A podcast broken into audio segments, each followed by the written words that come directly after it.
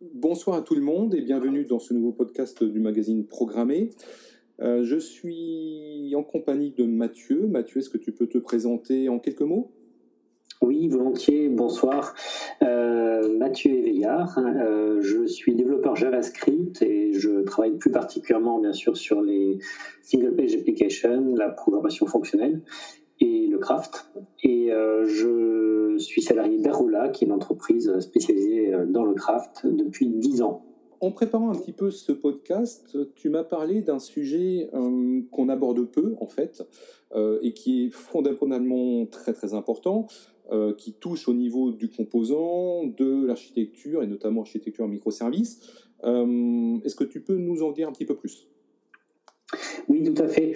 Euh, en fait, on parle beaucoup de microservices euh, dans le bac, mais ce qui émerge depuis quelque temps, c'est que on peut euh, retrouver cette notion dans le front-end. Ce qui est très intéressant parce que ça permet d'avoir des équipes organisées en feature team verticales qui gèrent une application de la base de données jusqu'au front. D'accord. Et plus précisément, tu voulais faire un focus avec nous autour de Reduce. Absolument. Alors, euh, Redux, c'est une librairie euh, que beaucoup de gens connaissent quand, quand ils font du front, euh, qui marche souvent avec des librairies en charge de la gestion des vues, telles que React ou Vue.js, et qui simplifie la communication entre les composants. Alors, il y a plein de modalités de communication entre les composants qu'on ne va pas forcément évoquer maintenant, mais de fait, quand une application euh, prend un peu d'ampleur, assez souvent, on a du mal à faire communiquer les composants. Et c'est à ce moment-là qu'on va euh, définir un état partagé. Et c'est là qu'intervient Redux. Quand tu parles de communication entre les composants, euh, est-ce que c'est les composants au niveau front uniquement ou est-ce que c'est du front et du back? Alors, tu as raison, c'est la communication entre composants dans le front dont, dont on parle. D'accord. Et il y a une différence quand on parle de com euh, au niveau front euh, et quand on parle de com au niveau back euh, Oui, a priori, c'est deux notions différentes.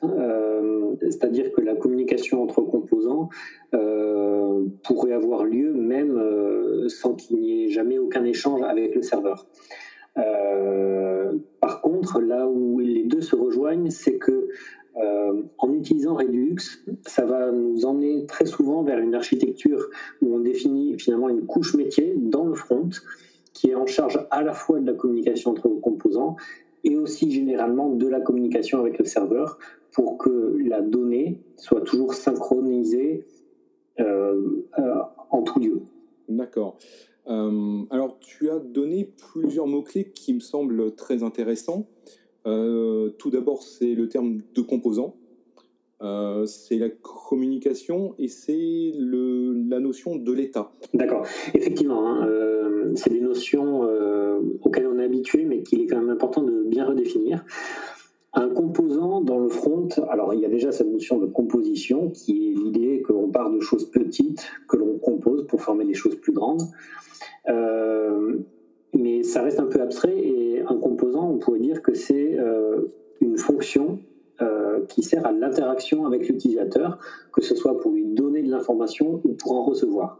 Et c'est une notion très très fondamentale dans le front-end parce qu'elle elle apparaît euh, même si on fait une application en JavaScript pur, ce qui dans les faits n'arrive plus aujourd'hui, mais c'est une notion native du front-end. Alors ensuite, la communication ben, c'est le fait que ces briques élémentaires dont on parle, et ensuite euh, ces briques de plus haut niveau, ont besoin d'échanger de la donnée, euh, souvent de la donnée métier, mais ça peut être aussi des données relatives à l'affichage. Euh, et du coup, il y a besoin d'une communication descendante, d'un composant parent vers un composant enfant, d'une communication ascendante de l'enfant vers le parent, et aussi transversale. quand je veux parler à un composant frère ou cousin, ça, c'est assez compliqué. Euh, il y a des solutions qui sont, euh, par exemple, implémentées dans Angular, qui sont des, euh, des services point à point, mais ça ne scale pas forcément très bien. de même que la communication par l'ancêtre commun, c'est très pratique à petite échelle, mais ça ne scale pas du tout. et c'est assez souvent ce genre de problématique qui nous emmène vers un état partagé tel que Redux. D'accord. Est-ce que ça se rapproche un petit peu des notions de l'objet? Alors, c'est un objet, effectivement, c'est-à-dire que l'état qui va être partagé par l'ensemble des composants est un objet en mémoire vive, un objet JavaScript. Par contre, on n'est pas du tout forcé d'utiliser des implémentations euh, à base de classe, par exemple. Euh, c'est même plutôt euh, vers un style de programmation fonctionnelle que nous emmène Redux. Et en tout cas, il y a une chose qui est importante à, souligner, c'est que une librairie comme Redux, et je cite beaucoup celle-ci parce que c'est celle qui est la plus souvent utilisée, mais il y en a d'autres, telles que Mobix par exemple.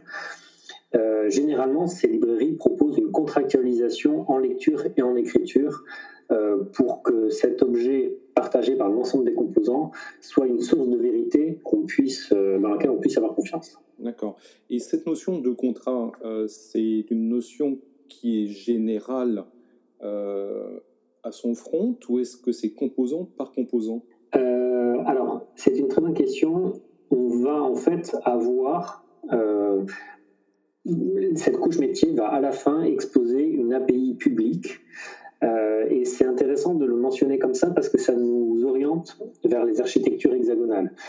Euh, finalement, on va pouvoir euh, tout à fait travailler cette couche métier comme l'architecture, enfin, pour lui donner une architecture hexagonale comme on le fait dans le back-end, ce qui est extrêmement intéressant en termes de testabilité et également parce que ça nous permet d'avoir des applications qu'on peut bootstrapper à la fois dans le front ou dans le back, ce qui est intéressant dans le cadre du server-side rendering.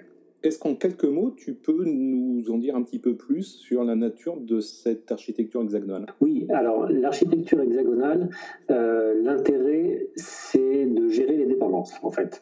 Euh, faire en sorte que toutes les dépendances se fassent d'une part au travers d'interfaces, parce que ça permet de diminuer le, Donc les composants euh, d'affichage vont faire appel à une interface et euh, cette interface va être implémentée, enfin, est à la fois définie par la couche métier et implémentée par la couche métier. Et là où c'est peut-être encore plus original, c'est pour les dépendances de la couche métier elle-même. La couche métier qui définit elle-même les interfaces de ses propres dépendances. Ça, c'est peut-être un tout petit peu moins intuitif, mais c'est exactement la même notion que l'on a dans le bac. Mmh, et alors, juste pour donner un peu plus de concret à ça, les dépendances de la couche métier, c'est notamment, par exemple, l'API qui va permettre de faire des requêtes sur le bac. Euh, donc c'est cette couche métier qui va dire moi j'ai besoin d'une requête pour aller chercher euh, la liste de tous les hôtels. Voilà par exemple si on est sur une application de, de booking, et euh, cette dépendance, ce service, euh, va lui être injecté au lancement de l'application dans le front. Est-ce que tu peux nous donner effectivement quelques exemples d'usage? Déjà, c'est important de partir de l'idée qu'on va utiliser la technologie si à un moment on se rend compte qu'on ne peut pas faire sans. Mais l'idée, c'est de partir toujours du plus simple. Si vous faites du React ou du Vue, JS, essayer de partir dans la mesure du possible euh, sans librairie additionnelle. Et euh, par contre, effectivement, il y a des moments où on ne peut pas s'en passer. Et un exemple euh, assez symptomatique, enfin assez typique peut-être, ça serait par exemple un site de réservation tel que Airbnb, où bah, imaginez que vous faites une requête pour partir, je sais pas, à Amsterdam en octobre. Voilà, vous avez une conférence informatique et du coup vous faites cette recherche vous allez avoir euh, une liste d'hébergements possibles avec euh, euh, leur localisation. Sur le site de, d'Airbnb, ben, on peut voir d'une part le détail de ces hébergements, c'est-à-dire une liste avec pagination triée selon les critères qui vous arrangent. On peut voir le nombre total de logements, c'est une donnée dérivée, et puis aussi le positionnement sur une carte de ces logements. Et là où c'est intéressant, c'est qu'il euh, y a une interaction à double sens entre la liste euh, des hébergements euh, paginés et triés et la carte. Et ça, alors je ne suis pas allé vérifier en détail comment c'est implémenté, mais il y a des grandes chances que ça fasse appel à un état partagé dans lequel on va avoir à la fois la donnée métier, qui, sont, qui est la liste des hébergements issus de la requête, et puis aussi sans doute des données relatives à l'affichage courant, c'est-à-dire la liste des ID couramment affichés tant sur la carte que dans la liste des hébergements. En tout cas, nous, le langage de requêtage, on en fait abstraction quand on est dans le front, parce qu'on échange avec un back-end.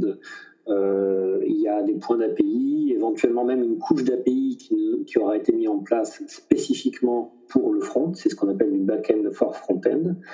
Euh, mais ensuite, là, ce dont on parle, c'est une fois que la donnée est récupérée, c'est comment je, euh,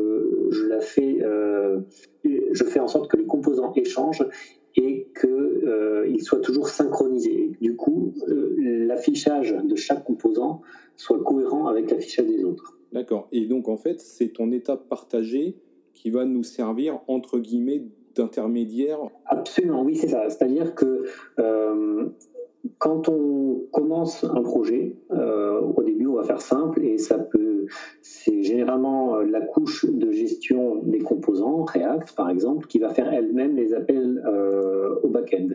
Par contre, quand, le projet prend un peu d'ampleur et qu'on ressent le besoin faire de, faire intervenir une couche telle que Redux, une couche métier, généralement c'est cette couche qui va prendre en charge la gestion des échanges avec le serveur pour synchroniser la donnée tu citais l'exemple d'un usage avec Vue, avec Angular. Euh, est-ce que c'est utilisable avec un certain nombre de frameworks ou de librairies JS ou aujourd'hui euh, Redux est vraiment ouvert à tout? Déjà, c'est effectivement euh, relativement agnostique, c'est-à-dire que c'est du JavaScript et on peut le, faire cohabiter avec de l'Angular, du React, du, Vue. C'est juste derrière le connecteur qui va changer. Après, je ne connais pas comme ça d'usage euh, de Redux qui serait fait en dehors de, entrer dans le front, en dehors de toute composant, de toute gestion des composants. Est-ce qu'il y a des cas, effectivement, où il faut le proscrire? Alors c'est difficile de répondre de manière absolue. Par contre, ce qu'on voit assez souvent, c'est des projets euh, qui ont, avec des, des, gens qui ont lu euh, sur Redux et qui se disent bon bah c'est une bonne pratique, je dois l'utiliser. Et ça c'est un petit peu dangereux parce que euh, très souvent ça fait qu'on utilise des choses trop compliquées alors qu'on en a peut-être pas besoin. Et euh, la difficulté d'une librairie comme Redux, c'est qu'elle est très simple en fait, au sens, euh, elle fait une chose, elle la fait très précisément, mais derrière il y a tout un écosystème qui s'est créé autour pour lui adjoindre de nouvelles fonctionnalités. Et, et puis il y a aussi énormément de décisions à prendre, dire, de conventions au démarrage d'un projet. Et euh, tout le monde n'en a pas forcément conscience, ce qui fait qu'on voit parfois des projets qui utilisent euh, Redux euh, de manière un petit peu hiératique. Il y a en tout cas deux, trois notions fondamentales. L'idée, c'est de faire un système event sourced avec la capacité à rejouer derrière un historique. et l'autre notion clé, c'est l'immutabilité du state, de, l'état. Euh, c'est-à-dire que les fonctions qu'on écrit euh, prennent l'état actuel, une action et vont renvoyer un nouvel état euh, qui ne change pas l'état initial. Donc là, c'est parfait pour la programmation fonctionnelle. Mm. Et derrière, c'est Redux, la librairie elle-même, qui se charge à un moment de substituer l'ancien état par le nouvel état. Est-ce que tu as des notions de caching, de cache? Redux ne, ne prescrit aucun usage sur ces sujets et euh, toutes les facilités mises à la disposition d'un développeur dans le front sont toujours disponibles. Euh, peut-être ce qui me vient à l'esprit, euh, c'est les sujets d'optimisation, parce que on peut avoir des rendus très nombreux et des problèmes de performance parfois si l'état partagé est très volumineux. Euh, et dans ce cas-là, il existe des techniques de mémorisation qui permettent d'éviter de recalculer euh, certaines choses euh, qui sont gourmandes en temps. Hmm. voilà, mais pour revenir à ta question de base, tout, tout l'écosystème reste complètement disponible. Et, c'est l'intérêt aussi d'avoir une librairie et non pas un framework. C'est-à-dire que voilà, c'est le, le, code de l'application qui fait appel et pas le framework qui fait appel à mon code. Mmh. Donc on est beaucoup plus libre de faire ce qu'on veut. D'accord.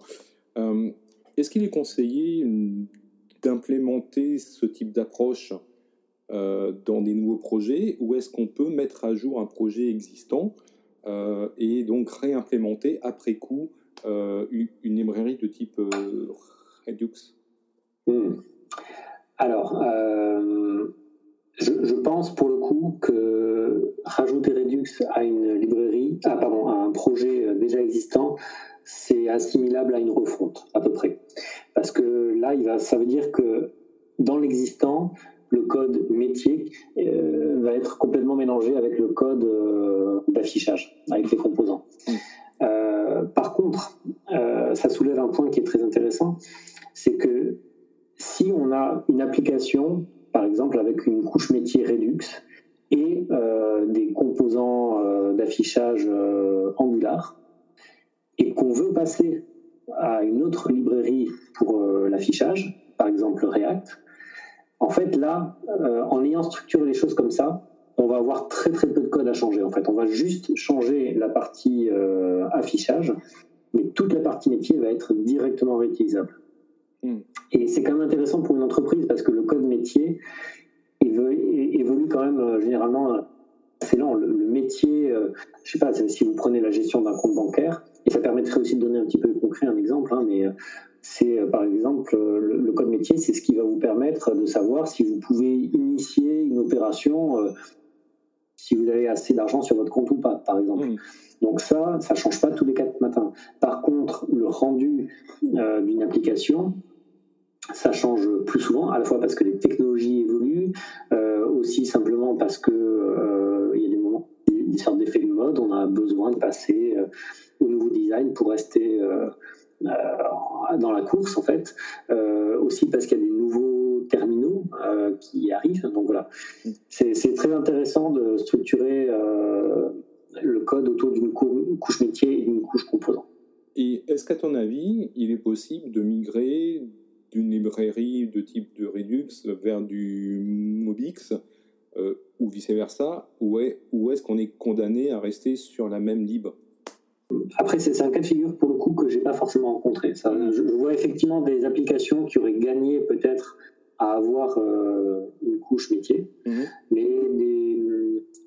euh, si le, cas s'est passé plutôt euh, à, comment dire, lorsque Redux est apparu, Redux s'est fortement inspiré d'une autre librairie qui s'appelle Flux et qui en qui en normalise euh, l'usage, entre autres. Donc euh, oui, là, il y a eu des sujets de migration euh, qui n'étaient pas totalement évidents. Je pense que c'est une des rares choses qui me paraît relativement pérenne dans le code front. Et pourtant, j'adore le front, mais c'est vrai que l'environnement est compliqué, ça bouge très très vite, il y a beaucoup d'effets de mode aussi parce que beaucoup de gens sont relativement jeunes dans ce milieu et n'ont pas toute l'expérience. Redux euh, fait preuve d'une certaine stabilité depuis quelques années. D'accord. Euh, et est-ce qu'il y a des prérequis techniques au niveau des piles qu'il faut qu'on déploie? Euh, ou est-ce que c'est utilisable avec tous les navigateurs, tous les backends, etc. Ou on a vraiment des petits points comme ça techniques à surveiller Alors la compatibilité avec le backend, elle est plutôt facile parce que, mis à part peut-être certains cas très précis, euh, c'est ça passe par le réseau. Donc en fait, euh, le front se contente de faire euh, des appels au back. Bon, pour le server-side rendering, c'est peut-être autre chose. Par contre, pour le front, alors c'est vrai que c'est une des grandes difficultés du développement front-end d'être confronté à plein de versions de JavaScript et plein, de navigateurs. mais bon, pour ça, voilà, il y a des, comment dire, il y a des trans, euh, transpilateurs comme euh, Babel ou TypeScript permettent justement de cibler euh, une version plus ancienne du langage tout en écrivant dans une version récente. Et pour conclure, est-ce que tu aurais voilà, un petit message à faire passer bah, pour ceux qui, qui seraient intéressés, les réflexes ou, ou, ou même quelques conseils que, que tu aurais Oui, bah, peut-être deux, considérations. La première, en fait, et j'espère que ça se sent à travers de notre échange, c'est que euh, on peut retrouver dans le front-end tous les, réflexes euh, du craft. Et notamment, euh, bah, moi, au quotidien, hein, je suis développeur front-end, ben, je fais du TDD tous les jours. Donc c'est vraiment possible et on a des, vraiment des batteries de tests, une belle pyramide de tests, si je puis dire. Donc le, mythe du développeur front-end qui fait les choses comme ça, un peu à la va comme je te pousse, je pense qu'il est en train de changer. Euh, et en tout cas, on, espère tous y contribuer. L'autre chose, euh, c'est qu'il y a une notion qui est vraiment très importante en ce moment, euh, c'est le micro-front-end, et c'est ce qu'on évoquait en tout début de, notre échange. C'est le fait qu'on retrouve dans le front la notion de bandit context et derrière de microservices, ce qui donne une verticalité très intéressante et une organisation en feature team dans les équipes euh, des, des, feature teams qui sont en charge d'une application verticalement de la base de données jusqu'au front.